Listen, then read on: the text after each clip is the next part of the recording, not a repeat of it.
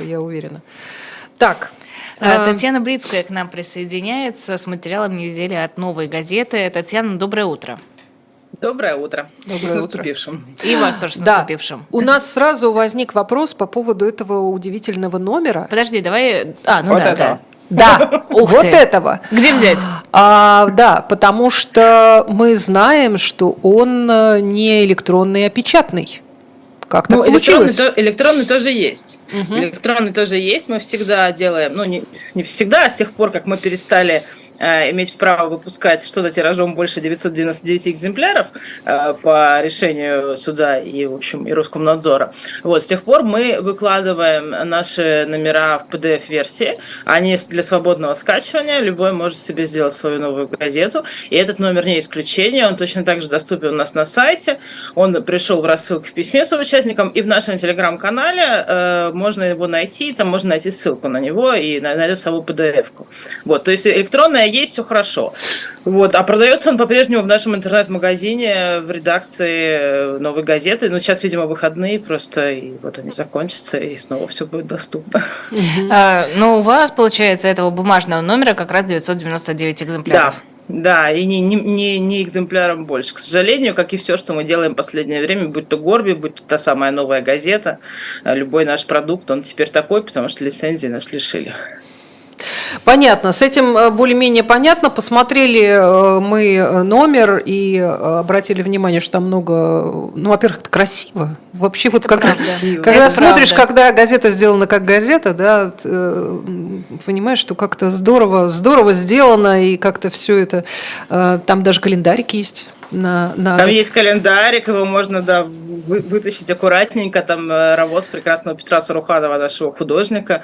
Вот. э, Да, она правда красивая, и это такое счастье, когда бумагу в руках держишь. Мгм. Вот правда. У нас же был в этом году, ну, если год считать с 24 февраля, вот этот период приостановки, когда мы ничего не делали несколько месяцев, вообще ничего не делали, ни сайт, ни соцсети, ни бумага, ничего. Это было так ужасно. Вот чувствовала себя таким парализованным. Поэтому, когда бумага выходит, при всем удовольствии, при всех благах э, виртуальной версии нашей, при всех рассылках и при всем, при всем, при всех плюсах PDF, которые каждый сам себе распечатает, и при всех сложностях типографских э, сейчас выпускать новую газету и любой продукт от новой газеты, потому что это всегда сложно, и мы никогда не знаем, получится или нет. Э, Просто придут или нет, изымут или нет. Вот. э, Ну, в общем, это такое счастье, когда держишь это в руках.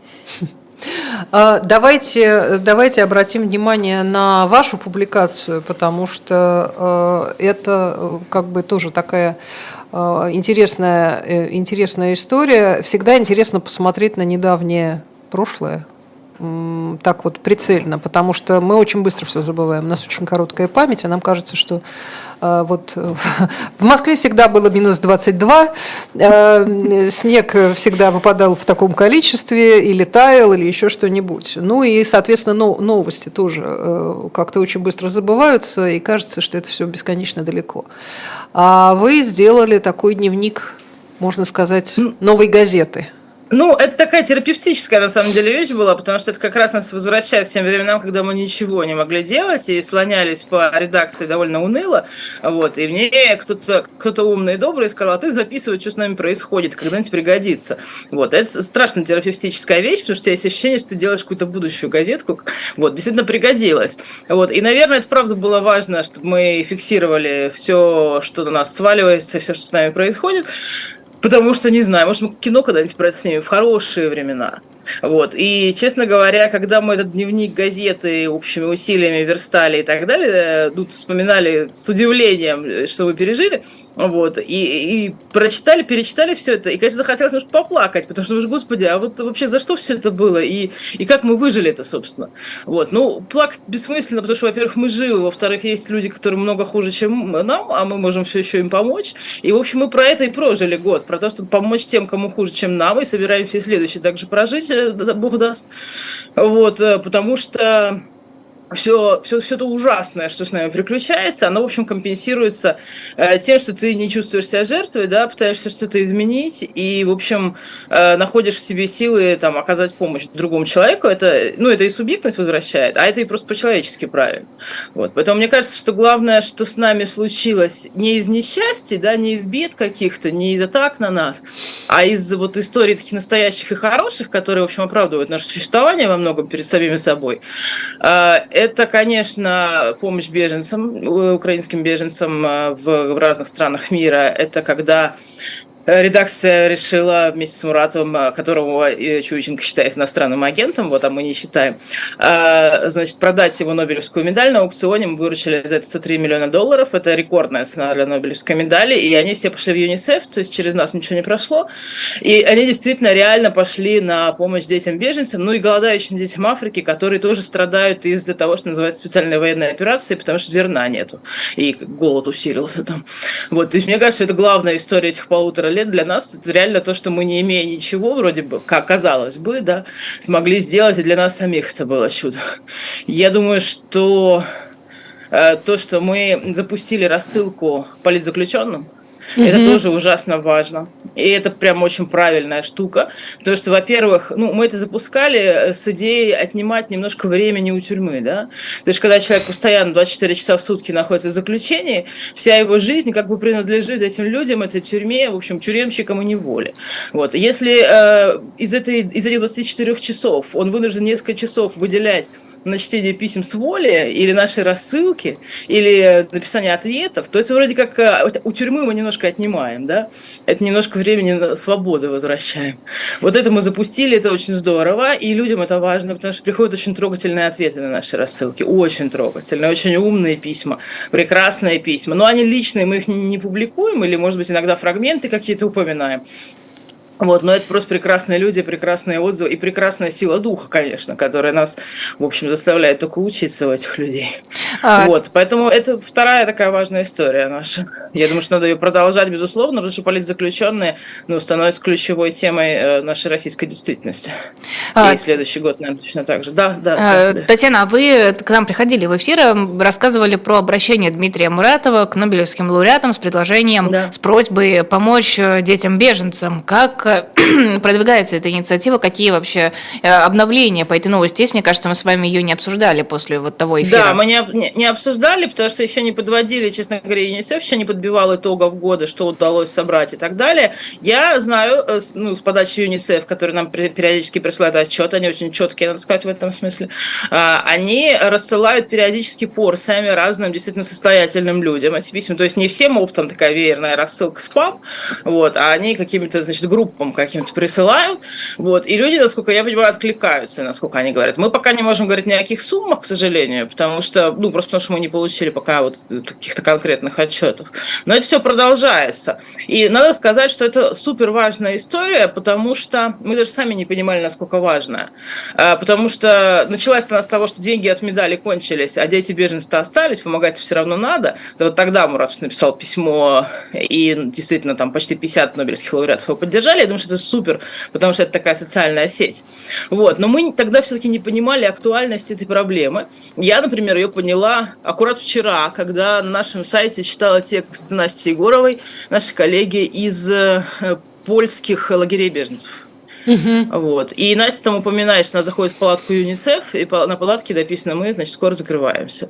И ЮНИСЕФ э, собирается уходить из приграничных городов Польши, потому что бюджет кончился, денег нет. А люди продолжают идти, и будут идти, очевидно, еще ни день, ни два. И пока, в общем, пока все продолжается. Вот. Э, то есть бюджеты заканчиваются, людей очень много, продовольствие дорожает, э, все ужасно сложно, и мы можем столкнуться с таким, как бы, э, не гуманитарным кризисом, но кризисом гуманитарной помощи потому что э, людей с потребностями в помощи становится намного больше, чем людей, которые все еще готовы и могут пожертвовать. Мы же понимаем, что мир немножко устал от боевых действий, и это все стало обыденностью, тем более, что у нас есть еще другой вооруженный конфликт, там, Израиль, Газа и так далее, и он, конечно, сильно отвлек внимание на себя. Вот, все, что длится более полутора лет, это уже становится фоном. А вот, поэтому жертвователей становится меньше, и денег становится меньше, и желающих так яростно, энергично помогать становится меньше. Вот, поэтому, в общем, именно сейчас э, вот страшно, ну, страшно нужно снова найти какие-то ресурсы, чтобы, ну, действительно, не просто помогать, просто спасать людей, которых больше никто не спасет, учитывая, что у нас интенсивность обстрелов боевых действий повышается в последнюю неделю, учитывая, что у нас снова, в общем, люди оказываются в ужасном совершенно положении в тех городах, где, может быть, более-менее было последние недели все спокойно, вот, то, конечно, нужна срочная помощь, она будет нужна в ближайшие месяцы, зима будет тяжелая, поэтому, вот, да. Мы будем продолжать, мы, конечно, вам расскажем, когда получим какие-то цифры пожертвований, сколько удалось собрать, но мне кажется, что это тоже такая ключевая для нас история.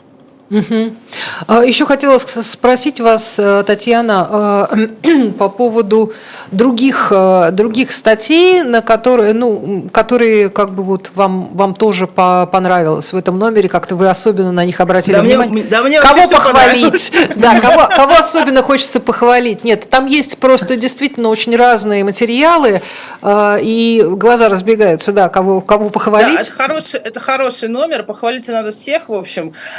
Но безусловно, ужасно важно, но, по-моему, уже Сережа Соколов, наш главный редактор, говорил в вашем эфире э, о нем.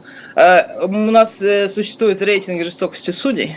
Угу. Да, с портретами, кого, кого, кого нашли. С портретами, да. Я думаю, что это ужасно важно, когда мы называем людей, когда мы их показываем. Я очень много хожу в суды, и я в последнее время страшно удивляюсь, потому что судьи запретили снимать. Такого никогда не было. Нет ни одного нормативного акта, который бы действительно запрещал снимать судью в открытом процессе. Вот типа туда снимайте, а сюда не фотографируйте. Вот так нельзя вообще. И думаю, почему? Чего они боятся? Они, правда, немножко люди и немножко стесняются. Я недавно была в одном судебном процессе, это Мосгорсуд был, апелляция на дело Орлова, где судья, начиная процесс, не огласила состав суда. Она даже не назвала ни себя, ни прокурора. Вот фамилии не назвали. Я подумала, что я ослышалась, пошла спрашивать коллег. Нет, не было такого. Вот пришлось выяснять у сотрудников. Вот поэтому мне кажется, что такой дианом – это ужасно важно, потому что это публичное право, это публичные процессы. Люди публично приговаривают других людей к реальным срокам. Значит, ну, собственно, ребята, вы подписываете приговоры своей фамилией. Значит, мы имеем право знать о вас чуть больше, чем инициалы. Вот, поэтому я считаю, что это просто важная такая штука. У нас прекрасный совершенно текст стоит с подругой Саши Скочеленко. Угу. Вот это совсем другой ракурс, э, потому что действительно о Сашином деле много писал, и мы следили за процессом очень внимательно. Нина Петлянова у нас ходила на каждое заседание. Вот. А после того, как приговор огласили, и как сама Соня, Сашина близкая подруга, говорит, стало легче, когда приговор огласили, все более-менее закончилось. А, Нин поговорила с этой прекрасной совершенно девушкой, чудесной, и это, ну, такой хороший глоток воздуха, потому что прекрасные, нежные, чистые и очень спокойные люди. Это так, так контрастирует с ужасами приговора судьей Демяшевой, которая, ну, действительно, очень странно вела процесс над Сашей, которая запрещала ей там ходить в уборную, менять батарейки в кардиомониторе и так далее. Это была какая-то ужасная жестокость совершенно. Вот. А вот на, по другую сторону совершенно спокойные, не озлобившиеся, чудесные люди с представлениями о добре и зле, такими, как были у всех у нас 24 февраля. Хм. А, вот, с умением там ждать, любить, э, терпеть э, и, в общем, и, и, бороться. и своим светом бороться и своим светом делиться с другими. Я думаю, что это просто тоже ужасно важно. И очень много понимаешь про Сашу, когда это все читаешь. Вот. У нас тут есть Маша Борзунова, которая тоже Чученко считает иноагентом, и Ира Воробьева, наша и ваша. Которую никто пока не считает иноагентом. Да, и слава богу. Не, просто у нас такой список идет перечислений на агентов. Слушайте, а знаете, как трудно расставлять звездочки? Ну, не поставишь звездочку, а штрафуют. Угу. А их так много теперь. А я уже тоже не так, помню а совершенно. Этот, а этот, да, ты начинаешь просто сверяться механически, кто иноагент, кто нежелательный. Кто, кто экстремист, кто террорист. Кто экстремист, кто, значит, ликвидирован, кто не ликвидирован. Это ужас и кошмар. Про экстремистов и террористов тоже есть текст. У нас Саш Минкин съездил э, в Дагестан перед Новым годом. Э, еврей Минкин поехал искать антисемитов и написал про это, в общем, сочинение, как я провел это путешествие. Вот э, про, про погром тоже у нас есть. Естественно, там Да вообще очень хороший номер. Ну, ребят, правда. И Саруханов, и Мостовщиков. Саруханов с Мостовщиковым теперь делают прекрасные новогодние открытки э, с афоризмами. Э, и, в общем, рисунками Петра Борисовича и, и, и текстами Сережи. Вот, они у нас тоже есть в номере, и они у нас, кстати, уже в онлайн-магазине продаются, поэтому можно, можно купить открытку от новой газеты, еще новогоднюю, с мудрыми мыслями Сережи Мостовщикова. Вот, мы тут пытаемся осмыслить социологию. А, у нас есть очень классная штука в этом номере – это такой рейтинг экономических, гражданских и социальных свобод в разных ага. государствах, где, произо... где произошло обнуление, да. Угу. Вот где поменяли конституцию, обнулили президентские сроки. Там, и, общем, и что из этого вышло? Ну, я не знаю, это вследствие, может быть, не знаю, впоследствии не значит следствие, может быть, ну, может быть, параллельно просто, есть какая-то логика в этом, да, что произошло в этих странах. А, я, я могу перечислить чудесные наши дружественные нам страны, вот Беларусь, Перу, Киргизия, Венесуэла, Казахстан, Таджикистан, Буркина-Фасо, Узбекистан, Сенегал, Боливия, Бурунди, вот, э, ну и Египет с Россией, собственно говоря. Вот, и мы, э, значит, по этим странам, которые все обнулили, Э, посмотрели, вбили их в такие таблички с рейтингами экономических свобод, э, ВВП на душу населения, уровень политического участия населения в жизни государства, индекс смертности и индекс свободы прессы. Ну и вот как-то почему-то получилось, удивительным образом, что вот обнуленные, э, обнулившие страны, они, в общем, по, по этим категориям принципиально важным для понимания того, что происходит с населением, они где-то на последних местах. Как Мы же так смотрели... вышло, интересно? А вот я не знаю, да, как так случилось. Это на, на, на, наиболее вероятно, что совпадение. Вот. А, вот, это там 39 61 место, ну, в общем, какие-то такие индексы ужасные совершенно. Вот, Но зато, простите, пожалуйста, Татьяна, что касается да. ВВП э, на душу населения, то Россия прям вообще цветущая, ведущая держава. Райский сад. Да, только ну, Казахстан сказать, к ней ну, приближается немного, а все ну, остальные ну, вообще просто ну, и, далеко отстали. Да, но тут понимаете, что получается? У нас, значит, ВВП в долларах США на душу населения 36 485 в России, вот, а в Швейцарии 83 598. Это за 22 год у нас так было. Вот. Поэтому не могу сказать, что очень цветущая. Но тут в зависимости от того, с кем сравнивать. Хотя, конечно же, если сравнить с Киргизией, где 6133, то у нас все, значит, в общем, примерно в 6 раз лучше. А если с а вы, там, а вы там сравниваете со Швейцарией, ну это да. тоже, знаете ли... Ну, как вам сказать, Буркина-Фасо со Швейцарией сравнивать жестоко. Ну, а, вот, да. вот что есть, то есть. Вот, тем не менее, да, все мы примерно имеем равные права на этой планете. А, вот, и равные возможности отчасти, как, люб, как человеки. Вот. Вот, вот такая вот штука есть. Есть у нас э, хорошая социология, безусловно, мы всегда занимаемся и с большим интересом, потому что всегда хочется посмотреть на реальные цифры, вот, особенно когда немножко смотришь пропаганду в силу профессиональных интересов. Вот, ее нужно всегда сравнивать даже с теми оценками, которые там кремлевский ВЦИОМ, например, дает. Вот, вот такой короткий вывод сильно расходится. То, что, значит, говорит у нас э, кремлевский телевизор с тем, что говорит кремлевский ВЦИОМ. Вот. У нас тут есть еще рейтинг дури. Дури у нас всегда хватает. Вы знаете, был такой прибор придуман, назывался маразмометр.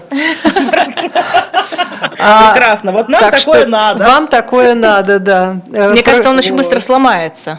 Да, зашкаливал. Маразмометр зашкаливал, да. да. да. Вот он, Сергей Александрович Бунтман про свои, про свои студенческие годы рассказывал, а у них такая была тоже, э, такая была игра в маразмометр, вот, так что... Ну, в общем, он я думаю, что это вот сразу накроется. Да, это в мегамаразмах уже должно измеряться все, да. Так что там у вас вот. с этим? А еще я все, я, тут много просто текстов, которые невозможно все перечислить, но я всех бы послала радостно к материалу Алексея Тарасова, прекрасного нашего, который который вспоминает, как... Э, вот помните, когда машину времени травили?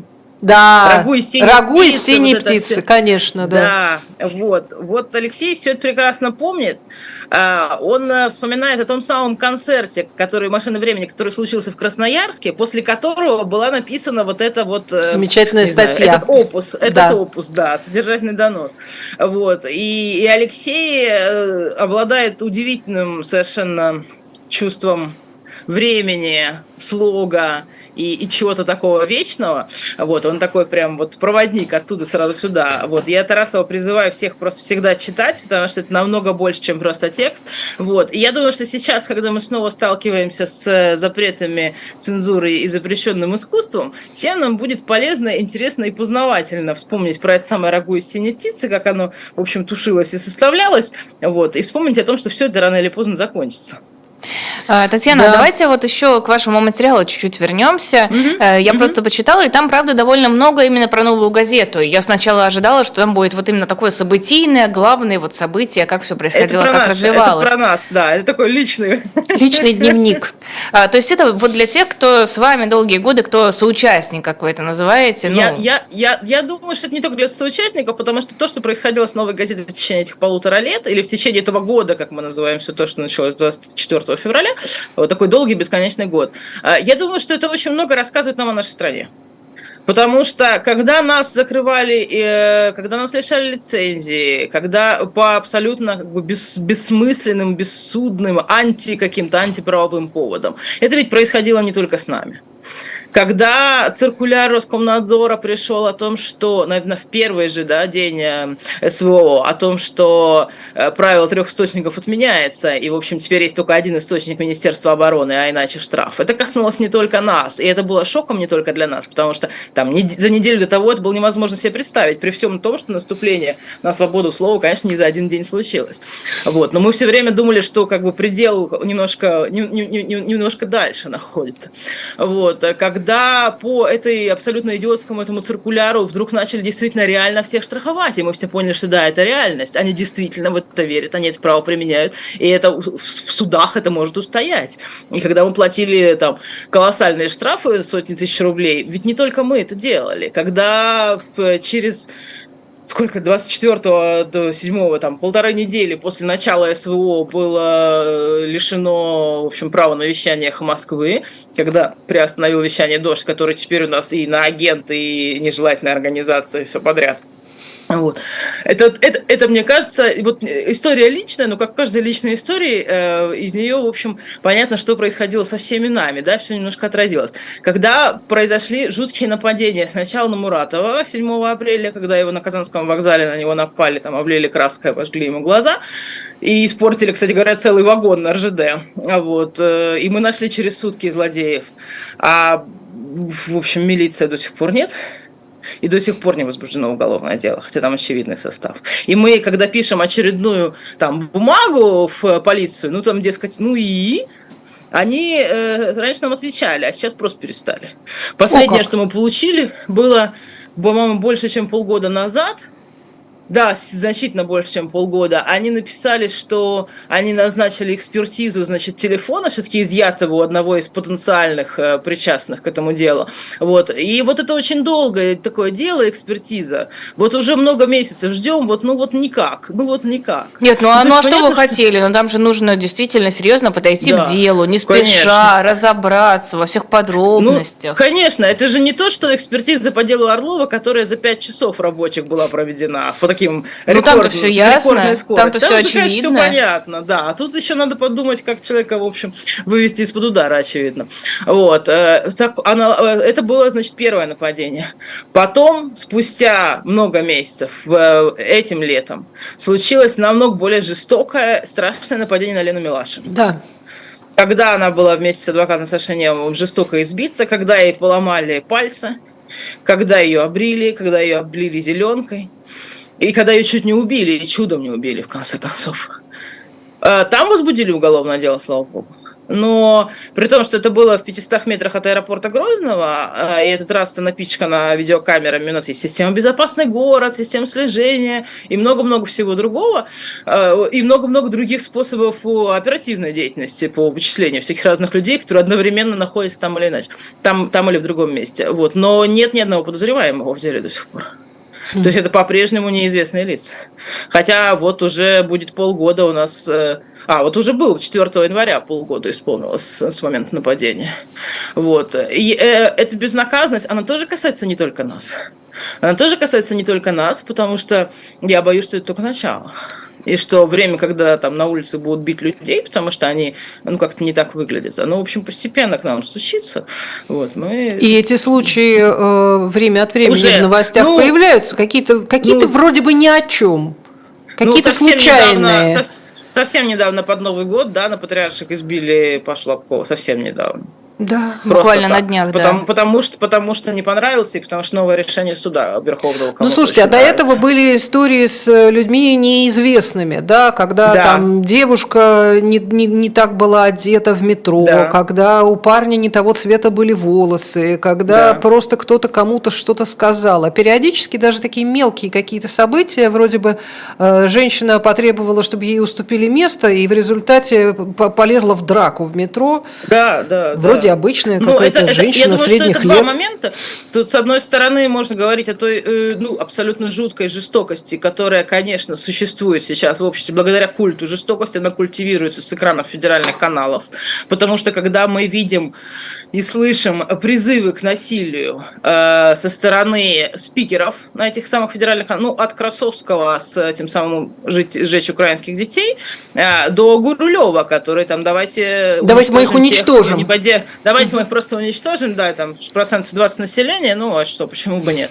Вот. А, и эти э, призывы оказываются абсолютно безнаказанными, и в них правоохранительные органы не видят состава. Не то, чтобы они сами не возбуждались, им же пишут там жалоб, заявление, проверьте, пожалуйста. Нет, ничего. Мы же в Новой газете тоже, по-моему, в вашем эфире рассказывали об этом.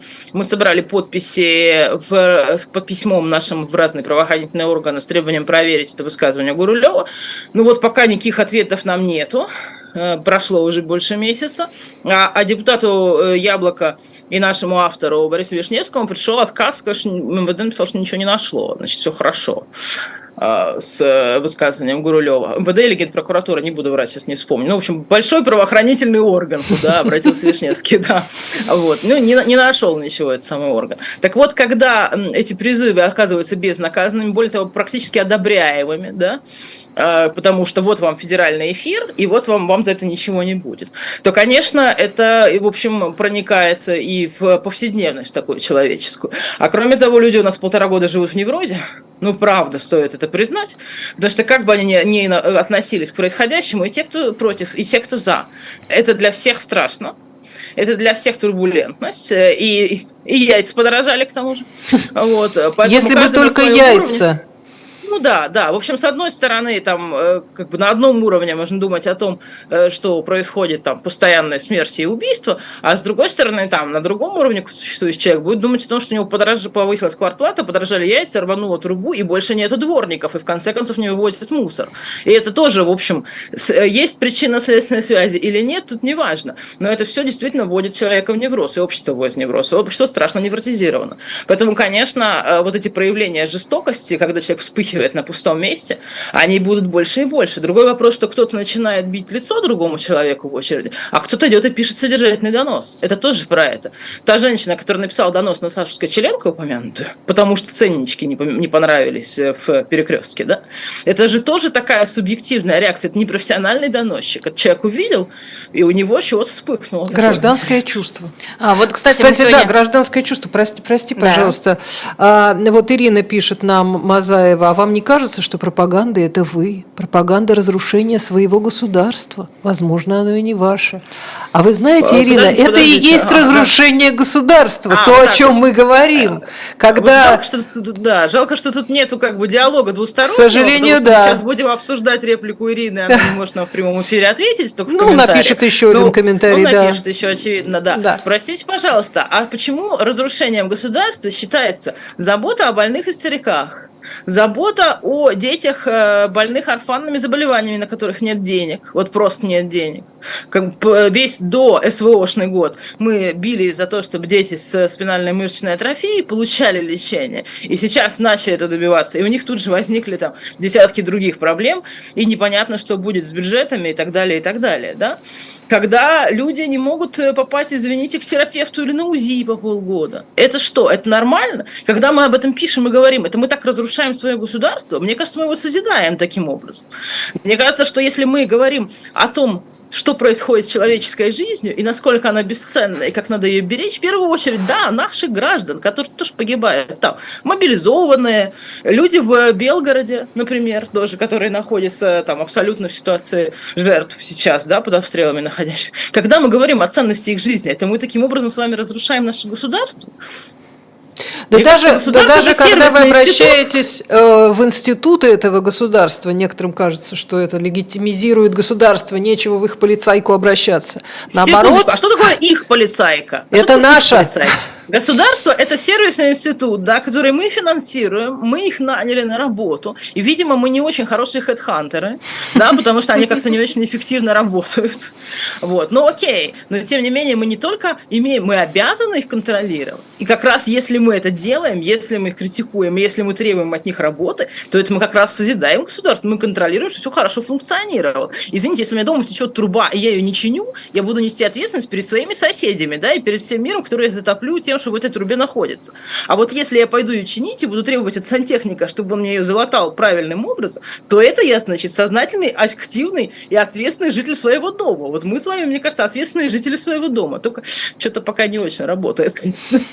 Мы будем надеяться, что все-таки ответственные жители как-то соберутся и будут каждый, каждый следить на своем, на своем посту.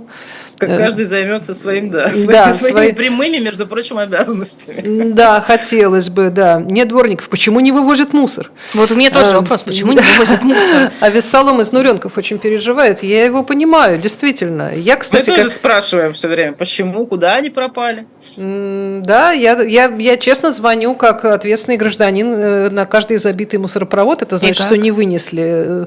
Я все лето таким образом чистила мусоропровод.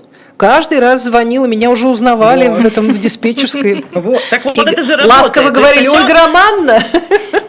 Я тоже все время, значит, требую, чтобы меня вывезли помойку, и наконец ее вывезли. И я так радовалась, потому что я подумала, слушайте, когда я пятый раз кому-то позвонила, я подумала, что я городская сумасшедшая, да, вот есть такие не, которые значит, все время жалуются. Мы с вами эти тетки.